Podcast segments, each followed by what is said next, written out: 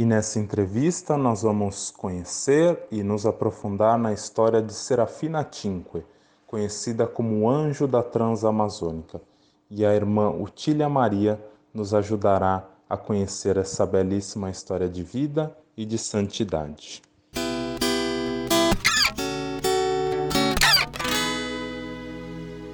Bom, hoje para nos ajudar, nós vamos falar com a irmã Marília.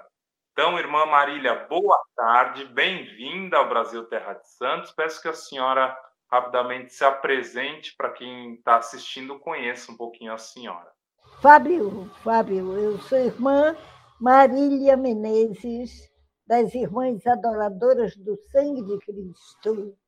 Eu sou paraense de Belém, porém estou aqui agora em Manaus e pronta para continuar a servir o povo de Deus.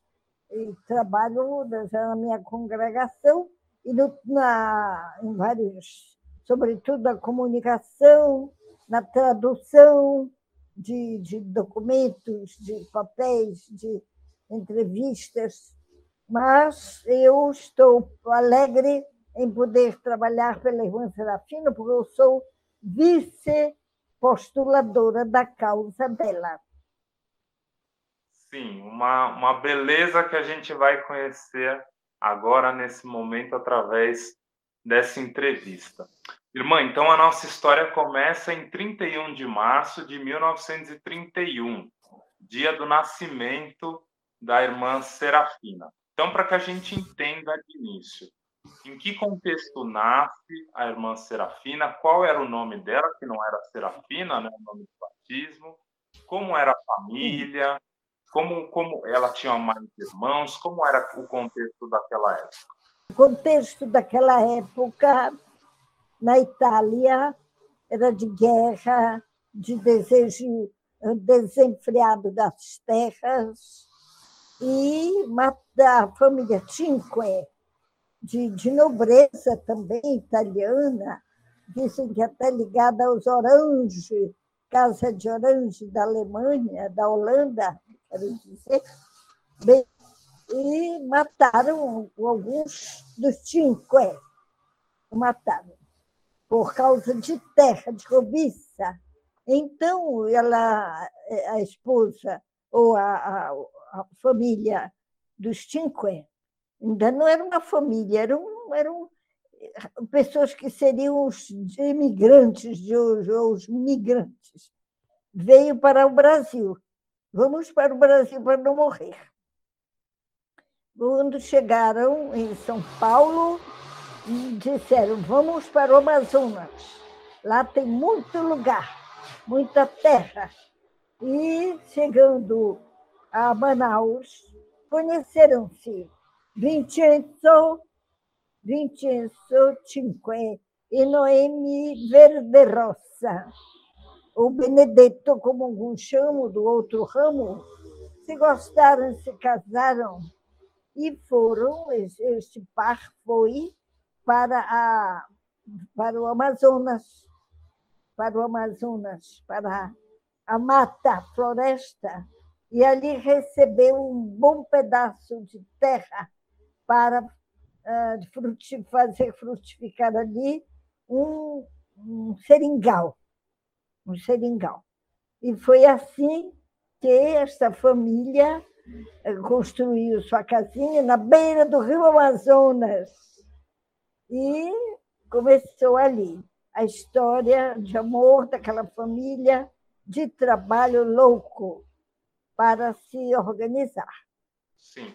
E, e a, a, Serafina tinha quantos irmãos? Ela era a mais velha, era mais nova? Eram 13, 13 irmãos. E a Noemi era uma das mais velhas, da jovem, mais velha, quarta filha. E o, depois vieram muitos outros, né? 13 filhos na brincadeira. Eles lutavam muito, muito para manter aquele, aquele seringal. Tinha, dava muita seringa, muita borracha, ouro, nosso, nossa borracha querida, que depois foi roubada, né, levada. Bem, e eh, eram 13 irmãos, todos trabalhavam um pouco na, na, na seringa, ajudando, mas eles em breve conseguiram um bom capital e na família não tinha propriamente trabalho direto na borracha. Eram os, os eram os uh, trabalhadores mesmo, comuns. E tinha a Noemi, a Noemi era irrequieta. Ela tanto ajudava os, os migrantes, os trabalhadores de borracha a terem alimento, como brincava com os irmãos na rua, na, na, na mata, né, ou na rua de fronte, eu fui em pessoa a esse lugar chamado Urucurituba. Vem da palavra uricuri, que é uma, uma plantinha, uma fruta deliciosa, e a cidade começou a crescer e ficou Urucurituba. Bem, como, como, como Noemi era irrequieta, os pais disseram: vamos mandar esta menina estudar em Manaus. Assim foi a Noemi internada no Colégio das Doroteias, em Manaus. E ali é que vai, parece-me, tudo indica, crescer, nascer, nascer a vocação religiosa da menina. Sim, só que também é um período, um período de grande transformação, né? seja naquela área, porque ali, como a senhora falou, os seringais, não é? a borracha começa a perder valor, então é um período um pouco instável naquela, naquela época. É, e os pais, nesse despertar da vocação, eles gostaram dessa escolha, queriam que ela tomasse outra escolha. Como foi esse período que é mais ou menos ali no começo da adolescência dela, né? Isso, isso.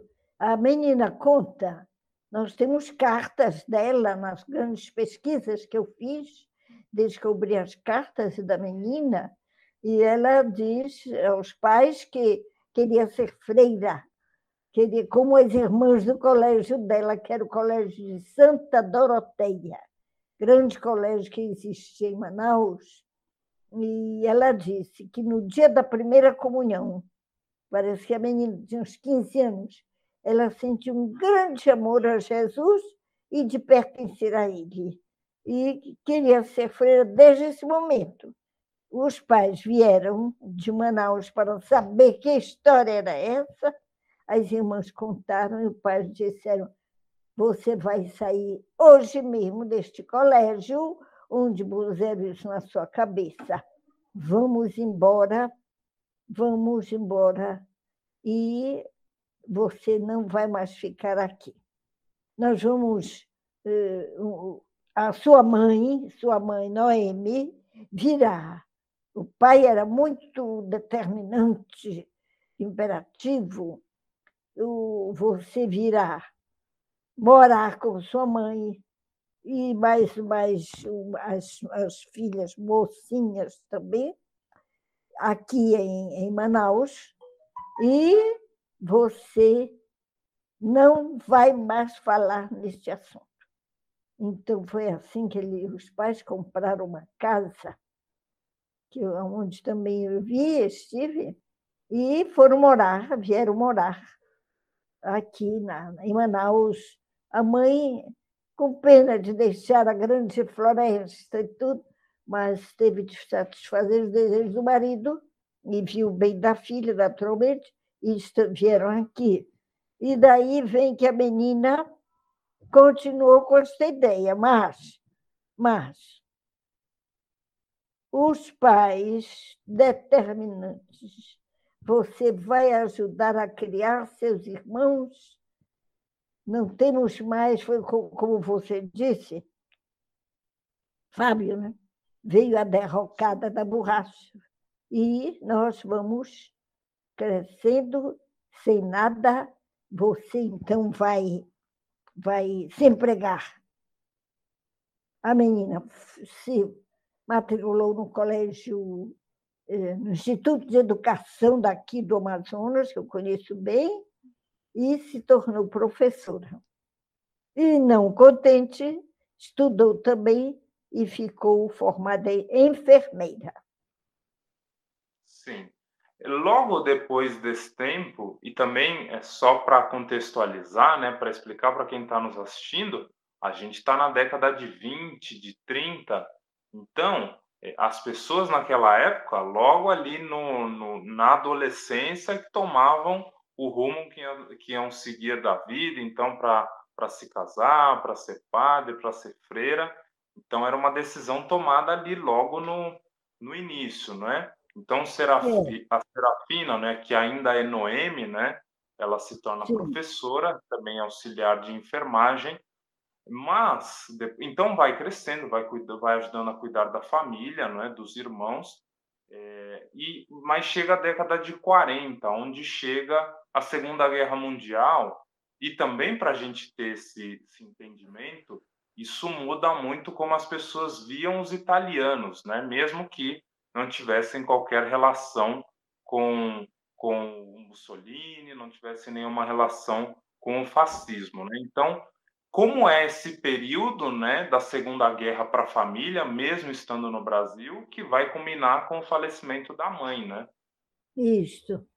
A, menina, a jovem, jovem Noemi, chegou um dia chorando, se abraçou com as duas irmãs, não disse nada para a mãe, com, com, porque já estava adoentada, e disse: Manas, nós estamos sendo perseguidos porque somos filhas e filhos de italianos. Está horrível. Me contaram que derrubaram uma parte do colégio italiano, porque do Dom Bosco, porque é dos italianos. Então, mas, mas vamos, vamos nos esconder um pouco não vamos sair, as, as outras, as outras disseram, Noemi, você tem razão, não, não vai ensinar agora, porque a menina, a jovem Noemi, já tinha sido até ameaçada de perder o cargo de professora, por causa da sua uh, naturalidade uh, italiana da sua ascendência italiana. Bem, então, foi assim. A mãe, mãe sente tudo, né? com medo do marido italiano, dos filhos.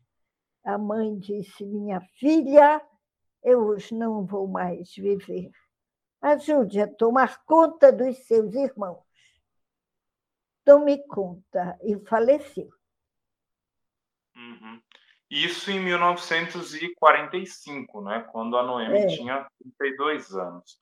Mas em 46 acontece um, um, fato muito marcante na vida dela e na vida da congregação que a senhora também faz parte, né, das adoradoras do precioso sangue de Jesus, é, que é uma visita que elas fazem a essa região, né, essa região de Manaus.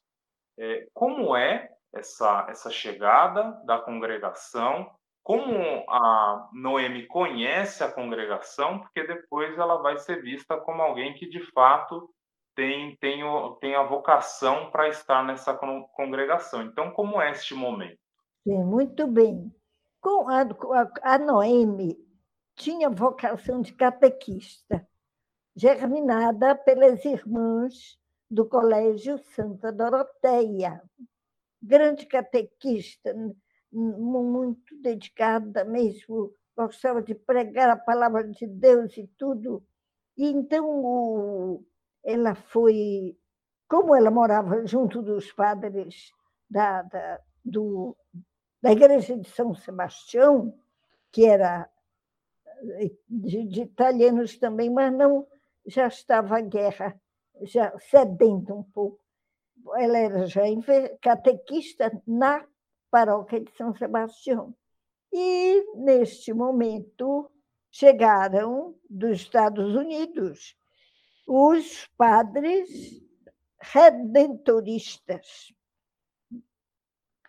norte-americanos para uma paróquia que lhes foi dada pelo arcebispo Dom João da Mata. E foi a paróquia Nossa Senhora Aparecida, cuja festa acabamos de celebrar. E a eh, eh, Noemi trabalhava já, já como catequista na, na paróquia de Aparecida dos redentoristas norte-americanos e ensinava português a eles a pedido do arcebispo. Bem, então os, os padres tomaram-se de grande admiração por aquela jovem, tão de família rica, mas dava, nesse momento, houve um pedaço assim, importante dela, toda a mesada que ela ganhava dos pais, ela dava aos pobres, distribuía aos pobres. E catequista, dedicadíssima. Eles diziam: o que será desta jovem? Que ela já tinha dito a eles que queria ser uma religiosa. Sim. E o que não é, é, é curioso a história, porque apesar dela ser vista como essa pessoa é, tão, tão bondosa, não é? tão solista, tão prestativa, ela já tinha mais de 30 anos, né? Na década é. de 40, 30 anos já era quase uma pessoa considerada aí de, de meia idade, né? As é. épocas eram outras, as pessoas viviam menos, então é, não é um fato tão comum, mesmo para aquela época, que ela fosse convidada, que ela fosse chamada a fazer parte de uma congregação nessa cidade. Mas ela vai, não é? Aceita Isso. esse convite e aí muda tudo, porque da, da Amazônia ela parte para os Estados Unidos. Como que é esse, esse, momento da vida dela, irmã? Sim. Esta irmã que, eu conheci pessoalmente, porque também essa irmã me chamou para ser freira, Madre Irmã Julita Elsen. Julita, é nome fácil, Julita, a gente chamava assim, Elsen. E outras eram quatro que chamamos pioneiras, quatro pioneiras que vieram dos Estados Unidos para Manaus a pedido do bispo de Manaus, Dom João da Mata, para ajudar na evangelização do Amazonas, cidade e interior. Bem, quando chegou a Madre Judita, o, os padres disseram: olha que. Então, sim, as irmãs, com sua agudez de espírito, viram logo que não poderia o, o, o missionário americano ficar só nesta obra e disseram: vocês precisam de brasileiros, brasileiras, isto mesmo. E a, o padre disse: Irmã, como que vamos conquistar estas jovens? Disse, vamos, vamos lançar as redes e ver o que Deus manda. E nós já conhecemos uma jovem capaz, que é louca para ser feira, mas os pais não deixam. Então, a Madre Julita, aquele, eh, aquele eh, treino das irmãs americanas para a emancipação da mulher, que havia nos Estados Unidos, disseram à jovem Noemi, Noemi, nós temos de usar um estratagema. Não vai ser mentira, mas você diz a seus pais e suas irmãs, três, quatro jovens, né? três, três irmãs, nós diz, você diz a elas que você vai estudar, terminar seus estudos de enfermagem nos Estados Unidos. Diga isso aos seus pais. E porque nós vamos viajar. Ah, a jovem ficou muito preocupada. Conta nem, não, nem todos os livros que, que ela foi ao, à Catedral de Manaus rezar, pedir a Deus. E lá ela encontrou uma leiga muito boa, mais velha, que disse: Você já tem essa vontade? Tenho. Já deu a Deus seu coração, Jesus? Já dei, já dei desde jovenzinho. Então, quem olha para trás não é digno de mim. Você se decide, tem de se decidir e apareça logo amanhã com esta para os pais saberem que você vai viajar. Assim a menina fez. Com a esperança grande no auxílio de Deus, ela conta que foi episódio difícil para ela deixar os irmãos também pequenos, jovenzinhos, que gostavam muito dela. E então os amados americanos já tinham tirado os documentos, prepararam tudo, vieram de Quari, porque elas foram lá olhar. As irmãs americanas foram olhar aquele novo mundo para elas.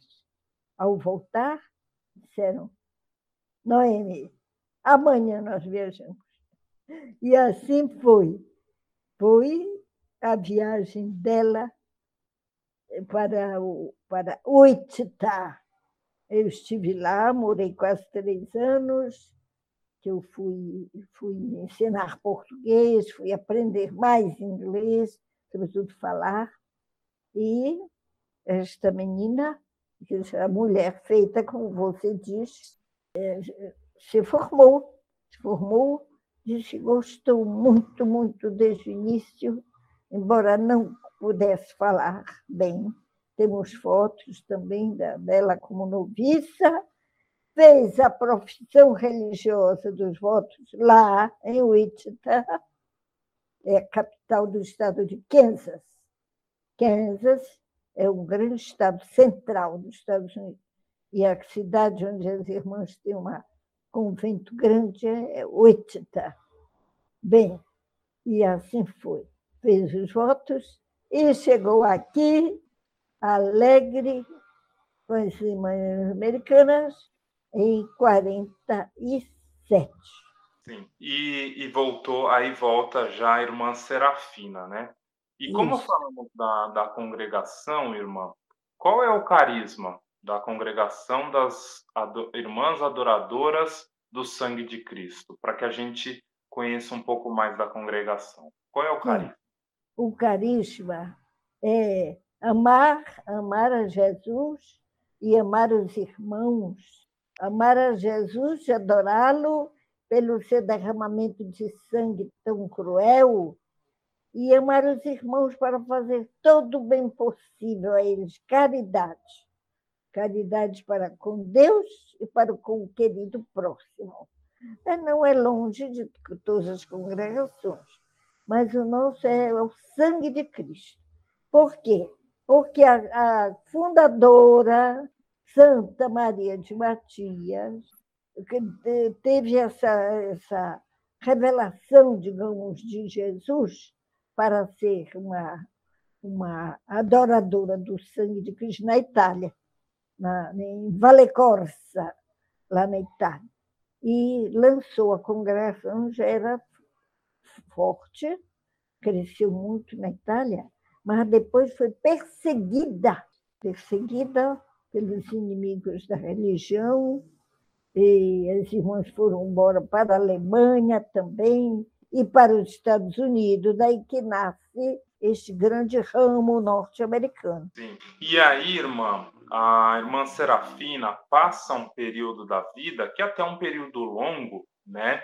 A, a, a congregação ela é dedicada, né? o carisma é a caridade, mas também entendido como muitas formas de caridade, não só aquela material, mas também aquela espiritual. Então ela passa um grande tempo da vida, né, depois aí da entrada na congregação, é, principalmente voltada às escolas, à educação, porque também era uma forma é, da congregação atuar ali naquela região.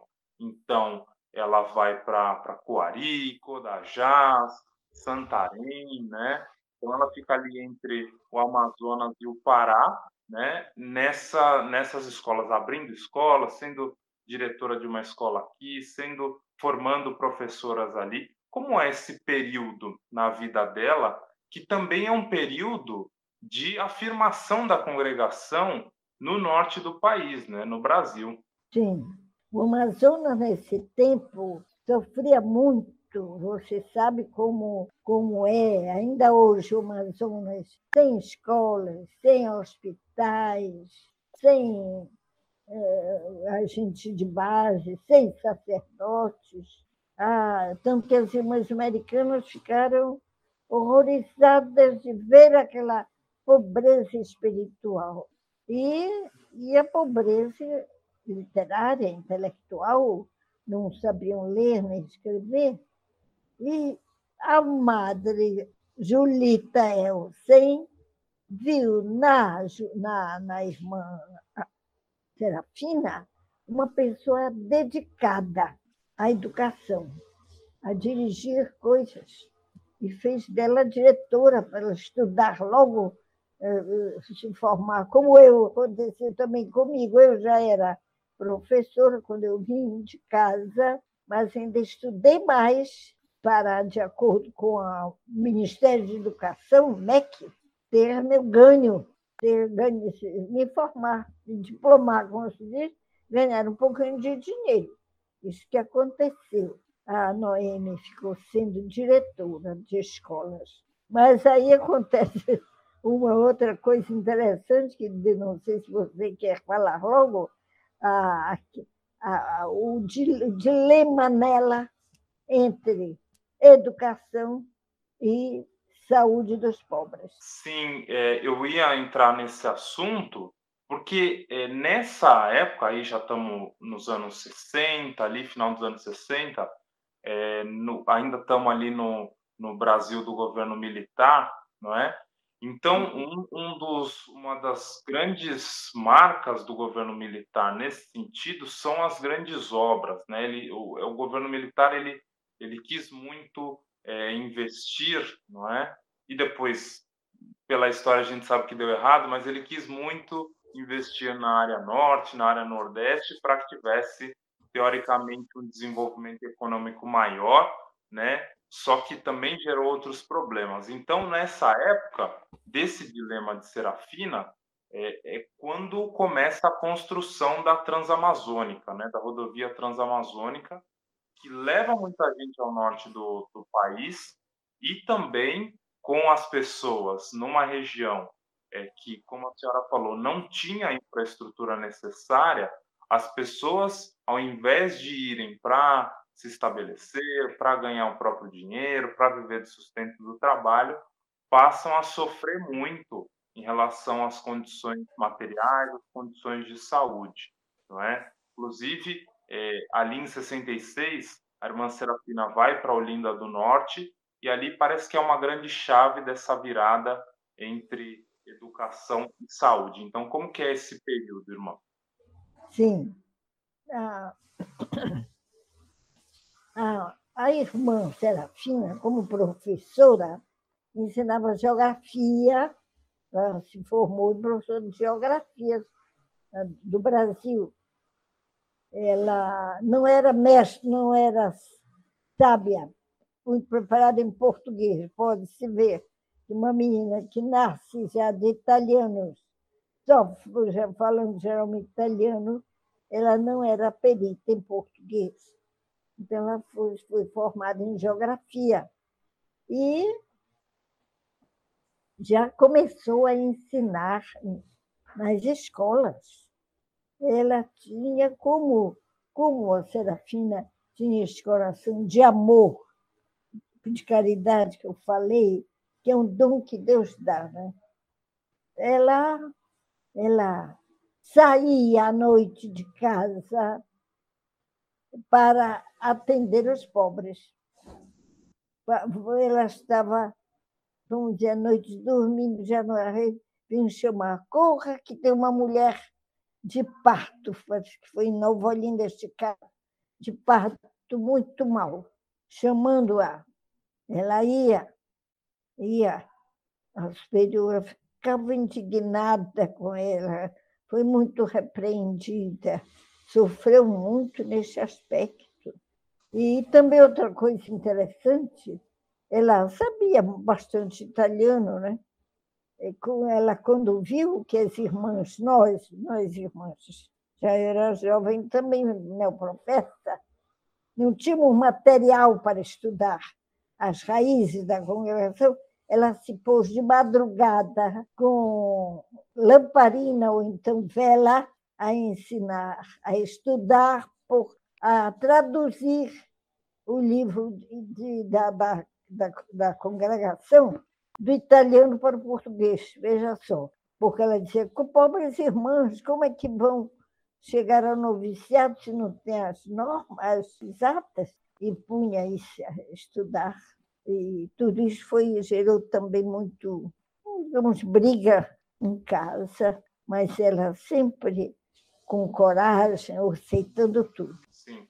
Irmã, é, a, a, a, caridade fica tão marcada na vida da irmã Serafina, também na, na, na vida da congregação, né? Eu queria que a, que, a, que a senhora, assim, claro, a gente poderia ficar uma semana falando sobre o que é caridade, mas para que a gente entenda o que é caridade, porque é, vendo a história da irmã Serafina, a gente tem aí uma boa compreensão do que é caridade, porque quando a gente fala de caridade, parece que é algo que a gente quer, não é? Então, a minha benevolência me leva a fazer caridade, quando na verdade é o contrário, né? A caridade é uma resposta, porque parte da necessidade de alguém, é porque alguém sofre que eu preciso me levantar e ir ajudar, não porque necessariamente eu quero, porque se depende só da minha vontade, não é? É então, o que é caridade, irmão? O que a congregação entende por caridade? O que a irmã Serafina entendia por caridade? Bem, meu filho, você tem razão. A, a Serafina, como quantas vezes eu tive de dizer isso, a caridade dela era extraordinária uma coisa assim, muito. Ela começou a sofrer muito das próprias irmãs. Quando ela chegava tarde para o, o almoço, em busca de donativos para os pobres, ela para atender os outros. A caridade é, é aquele amor grande que nos leva a agir nem sabemos como. Então a irmã Serafina era, sabia que o lema da congregação era esse: Caritas Christi urget nos. A caridade de Cristo nos urge, nos aperta, nos chama. E como ela tinha essa grande caridade, a superiora disse: Olha, você vai para Altamira. Vai lá, tem um campo aberto para você. E ela aceitou. Veio, foi para Altamira e lá viu como era mesmo. Gente no chão, no chão, as mulheres sem poder ter seu filho, e depois os maridos sem emprego, hoje como a pena dos homens sem trabalho, né? sem emprego, porque quem vai sustentá-los? Então, ela começou a sair, sair da tarde à noite para visitar os pobres. Eh, muitos estavam abandonados. E o presidente tinha começado a construir a chamada Transamazônica, que você viu no caderno, no livro, né? você tem o um livro de quadrinhos, né? E ela, ele, ela é uma ela vinha e eu ouvia isto, falava com elas, reconciliava-os, dava remédio. E até que o bispo Dom, já era Dom, ainda era Dom Erwin Kreutler, ele se zangou. Disse, você não vai mais continuar assim. Está errado. Vá para casa tomar um banho porque o banho ajuda, que ela, ela cheirava mal devido ao contato com os pobres. É uma época de incompreensão também na vida da irmã Serafina, porque também a gente não, não pode ter essa ilusão de que tudo na vida dos santos, por todos esses dons extraordinários, tornava a vida deles mais fáceis. Pelo contrário, não era mais até complicado em certos aspectos. É, nesse período, ainda no final, na verdade, da década de 60, ela tem tuberculose, não é? O que muda também a saúde dela. Então, cada vez mais que ela se aprofunda na caridade, que ela se aprofunda no serviço, a saúde dela vai ficando cada vez mais comprometida, não é? É, muito bem, meu filho, muito bem. Ela é aquela irmã. Meu Deus, Serafina, você não pode se acabar, você está morrendo. Mostrou uma foto para ele, olha como você era. Ela sempre foi magrinha e delgada. Não, não era de comer muitas nos quitutes, mas ela não era tanto como estava. E viram situação grave, foram dizer para o superior, o pai era o Dom Herve, não é verdade? Falou com a nossa superiora e falou com os pais que ela já ia voltar para lá. Então ela estava chorando um dia na capela. E uma irmã disse, Serafina, o que aconteceu? Ela falou, quer me mandar embora, porque... Aí a irmã disse, não, você não vai assim. Aí eu falei, nós vamos tratar devagar do seu caso, da sua espécie de gripe. Então foi assim. E, e de tanto insistir, de tanto insistir, ela consegue que se consolide é, a chamada Casa da Divina Providência, lá em Altamira. Então, irmã, que casa é essa? Quais os serviços que ela, que ela começou a realizar ali?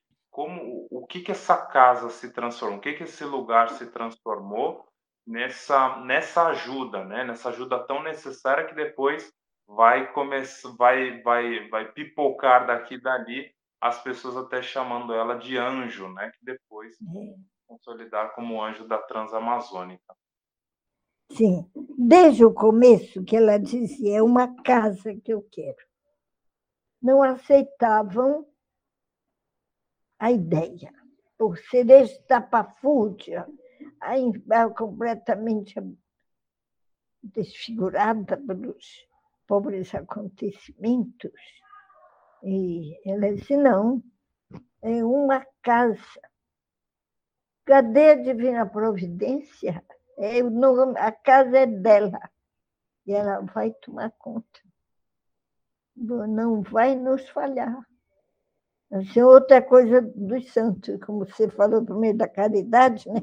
Extraordinária, agora isso também é a confiança absoluta.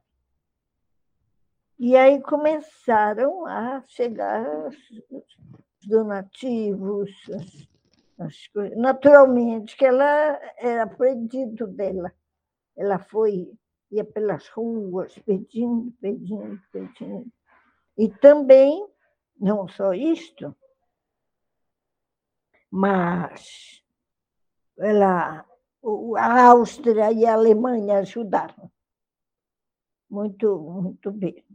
Deram um pouco a pedido dos bispos, para ela manter a casa, que hoje a casa é mantida pelas irmãs, pelo povo. É muito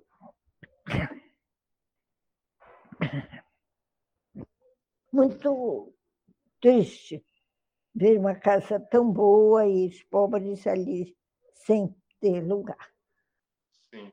Que tenham mais casas como essa, né? mais lugares em que as pessoas possam ser acolhidas. Né? É. E, e em 87 ela descobre um câncer, não é? é. E em 88 ela falece dia 21 de outubro. Irmã, Isso tendo base não é, na vida da irmã Serafina, como que a senhora acha que a gente pode viver a santidade, entrar nesse caminho da santidade, se decidir pela santidade? Que, quais são as principais lições que a senhora acha que ela, que ela nos traz para que a gente possa se inspirar também? Boa sua pergunta, é difícil, difícil pergunta. Primeiro, a oração, meu Deus, o que quereis de mim? Porque nós muitas vezes estamos na escuridão. Não sabemos, diz assim, eu já fiz essa pergunta para alguém, esse Pai Nosso, que Pão Nosso, cada dia nos dai hoje perto. o pão nosso, não, Pai nosso que está santificado seja o vosso nome, venha a nós o vosso reino, pão cada dia nos dai os perdoai não nos deixe, mas livrai-nos do mal. É bom dizer estas frases que sabemos de cor desde crianças, fáceis de dizer, de repetir. Porém, o difícil é esse, se abandonar, como alguns santos fazem isso. Eu não sei, meu irmão padre, que morreu santamente, eu fiquei com ele até o fim. Ele morreu cantando, Monsenhor Geraldo Menezes, cantando de alegria na UTI do Hospital Guadalupe. Ele que sofreu tanto, sofreu muito, muito. Bem, então, ela. Então a gente tem de pedir, pedir a Deus, meu Deus, o que quereis que eu faça? Que quereis que eu faça? Então, ela, um dia que ela se viu manietada pela, pelo desejo da superior de prendê-la em casa, e ela sem poder obedecer, então ela foi chorar na capela. Chorou. E uma irmã disse, Serafina, por que você chora? Você explicou, porque eu quero atender, foi em Santarém. Eu quero atender, foi agora tudo trancado. Trancado por causa de mim. Aí ela disse a pergunta, por como é isto, se você está bem de saúde e, e doente não é tão grave assim? Ela disse, pois é, mas eu, eu me vejo na iminência de ofender a Deus e por isso eu, eu peço a Deus que me ajude neste, neste impasse que era ela, quando estava assim, nesse impasse, ela ia rezar, fala até neste livro, impasse. Então, usou a faca grave, facada grande mesmo, e foi rezar num buraco na capela, e aí teve uma revelação de Jesus. Nós não pusemos muito, porque não estamos querendo fazer tanto alarde. Irmã, sem querer abusar muito da senhora, a senhora poderia contar aquela história do comerciante que xingou a irmã Serafina? Eu acho que essa história precisa ficar registrada, não? É. A irmã Serafina pedia muito. Pedia porque ela não tinha com que sustentar a casa. Às tinha 70 mulheres gestantes doentes. A casa primeiro era para as gestantes, depois apareceram os doentes. Eu estava lá. Eu hospedei, passei um mês na Divina e de madrugada batiam, chegavam os caminhões da, da, das Transamazônicas, eram os pobres, pobres doentes de várias doenças. Nada, ou a árvore que tinha caído no pé deles era ou então aquele pium, que é um, um inseto terrível. Bem, então a irmã Serafina não mandava ninguém embora e ela foi pedir. Foi pedir nas casas. Na, um homem, foi, ela foi na, na, pedir na, na casa de comércio. Ela queria redes para as pobres. Ainda não tinha, hoje em dia tem uma cama, está muito bem organizado, uma cama para cada pessoa, cada mulher, para os doentes. Já está aumentada a casa dos doentes. Bem, então, quando ela ia chegando, um, comerciante diz para outro: lá vem aquela pedinchona que não só faz que ela faz que essas mulheres tenham filho. Ela, ela ajuda as mochudas a ter filho. Não dá nada a ela. Fica, fica firme, não diz nada. Não, dá mais tempo deles se esconderem, né? Eu disse assim um para o outro: não dê nada. Aí a Marcelafina, pá, pá, pá, pá, foi lá. Boa tarde, meu senhor, como está? O homem, o, o chão faltou diante do. Olha, eu ouvi a senhora, o senhor dizer aquelas palavras que eu sou pedinte. Está bem, tudo aquilo é para mim. Mas agora eu quero que o senhor dê alguma coisa para as pobres gestantes. Veja bem, meu senhor, mulheres têm um filho na barriga, desprezada pelos companheiros e por dentro deste mato. Da... O senhor não conhece o que é a Amazônia? Pois eu estou aqui esperando, eu quero dez redes. Ah, o homem não soube dizer uma palavra. Abriu a boca, ficou prostrado assim. E ela rezando, ela contou que ela só fazia rezar. Nós temos uma ejaculatória própria. Nós... Tu vales o sangue de Cristo. Tu vales o sangue de Cristo. A Serafim, tu vales o, o meu Jesus, misericórdia pelo vosso sangue. Aí o homem disse: Espere um momento. Dono da loja foi lá dentro, chamou o operário, olha que desfecho de brincadeira. Traz aquele saco, de... agora um grande armazém cheio de coisas.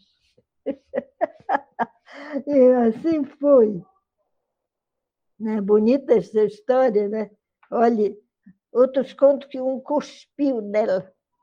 E ela disse aquela mesma frase: Isto é para mim, agora eu quero dos pobres eu peço esta graça a Jesus, é, peço para mim, para todas as minhas irmãs. Nesse período de grande fome no Brasil, com a pandemia, né? Que Nosso Senhor nos ajude. Agora que a gente conheceu a, a história da irmã Serafina, é hora também da gente fazer a nossa parte em relação ao processo, né? Então, a senhora poderia é, conduzir para nós a oração pela beatificação da venerável irmã Serafina para que a gente possa também fazer com que essa devoção cresça, para que as pessoas conheçam e para que de fato a gente tenha esse contato na fé, na vida, com a vida da irmã Serafina. Oh Deus, que amas tanto a humanidade, pela qual o teu filho Jesus derramou o seu precioso sangue. Nós te agradecemos pelos dons concedidos à irmã Serafina Cinque, o grande ideal, a grande realização da caridade pelos pobres e doentes, sobretudo as gestantes. Talvez não falei tanto as mães abandonadas. E, por favor, Senhor Jesus, pelo sangue do teu filho Jesus, pela intercessão desta tua serva fiel, concede-nos crescer no amor, crescer na esperança e caridade, para que façamos o que tu nos pedes. Amém.